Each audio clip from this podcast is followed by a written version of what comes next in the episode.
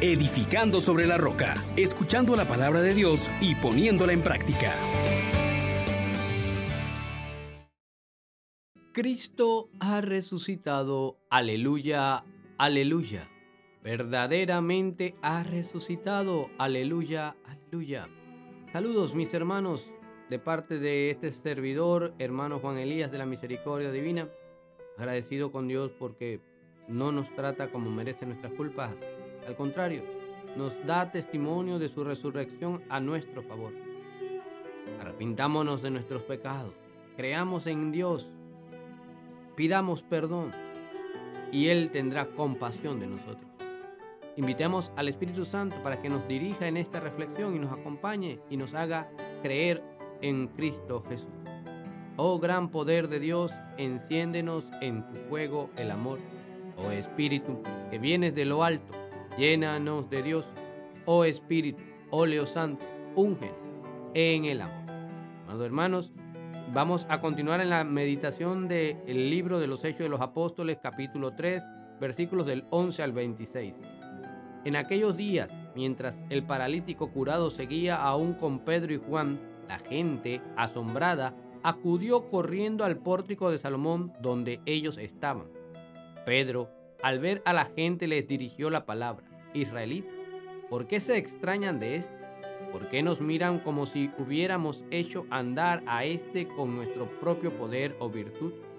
El Dios de Abraham, de Isaac, de Jacob, el Dios de nuestros padres, ha glorificado a su siervo Jesús, al que ustedes entregaron y rechazaron ante Pilato cuando había decidido soltarlo.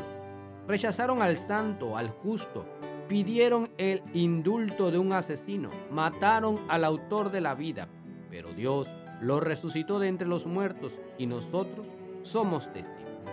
Como este que ven aquí, que conocen, ha creído en su nombre, su nombre le ha dado vigor su fe le ha restituido completamente la salud a vista de todos ustedes. Sin embargo, hermanos, sé que lo hicieron por ignorancia y sus autoridades lo mismo.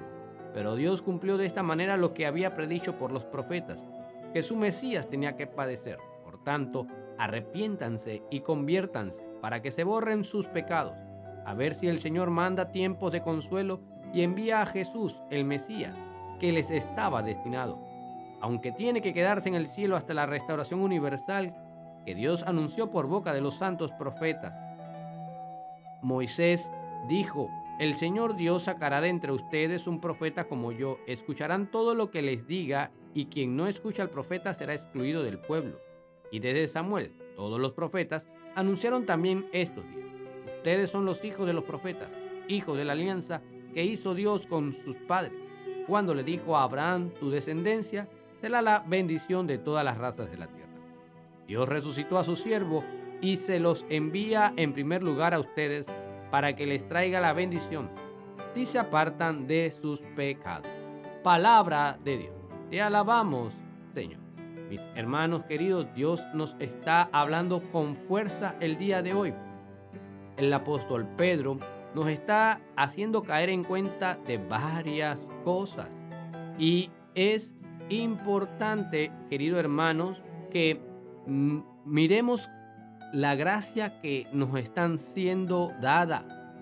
Dice el, apóstol Pedro, lo primero que usted debe creer, hermano, es que Dios es fiel y que ha glorificado a su siervo Jesús. Al que nosotros constantemente hemos rechazado, Él lo ha glorificado, nos los ha puesto por delante cuando nosotros hemos rechazado al justo y hemos pedido el indulto de muchos asesinos, no de un solo, muchos asesinos, hemos preferido muchas veces a diferentes tipos de personas que nos traen muerte y no vida como Jesús. Sin embargo, Dios sigue mostrando su poder, su misericordia, resucitando a Jesús de entre los muertos. Y esto, mi querido hermano, mi querida hermana, tiene consecuencias muy serias. Dios es capaz de hacer que tu vida sea restituida. Como le pasó al hombre lisiado, que al creer en Cristo y al poner su fe en esas palabras que escuchaba, ha sido restituido completamente en su salud. Entonces, mi hermano, mi hermana, ciertamente muchas ocasiones obramos por ignorancia, pero el Señor Dios nos está llamando a que en este día no seamos sordos, que no sigamos actuando por ignorancia y rechazando al Mesías, quedándonos con limosnas. Se nos llama entonces, hermanos, al arrepentimiento, a la conversión. Es tiempo para que usted mire que Dios está todavía dando la compasión, la misericordia. Estamos en la novena de la misericordia y se nos llama a escuchar al Señor. Entonces, hermano, hermana, no pierda más tiempo. No ande buscando cosas maravillosas y siga perdiendo el tiempo rechazando a Jesús. Recuerda que tú eres hijos de alianza con Dios. Entonces, yo te invito, hermano, hermana, a que tomes la actitud en primer lugar de la del lisiado. El lisiado escuchó, el, el lisiado creyó, el lisiado acogió en su corazón. Tú también estás llamado a eso, arrepiéntete de tus pecados. Escucha la palabra de Dios, guárdala en tu corazón y ponla también en práctica. Escucha Israel, el Señor es nuestro Dios. No te quedes fuera del pueblo. Escucha la palabra, ponte a leer la palabra de Dios. Haz un examen de conciencia y mira dónde has puesto una elección equivocada en vez de el autor de la vida a algo que te da muerte. Pidámosle la gracia a Dios de un verdadero arrepentimiento.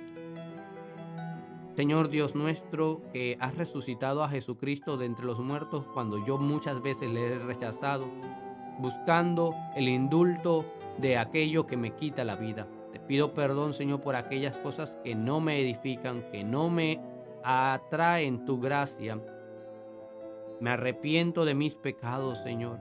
Permíteme seguir escuchando tu palabra y hacer un examen de conciencia con dolor profundo por haberte ofendido, clamando a ti tu misericordia. Ten piedad de mí, Señor, que soy un pecador.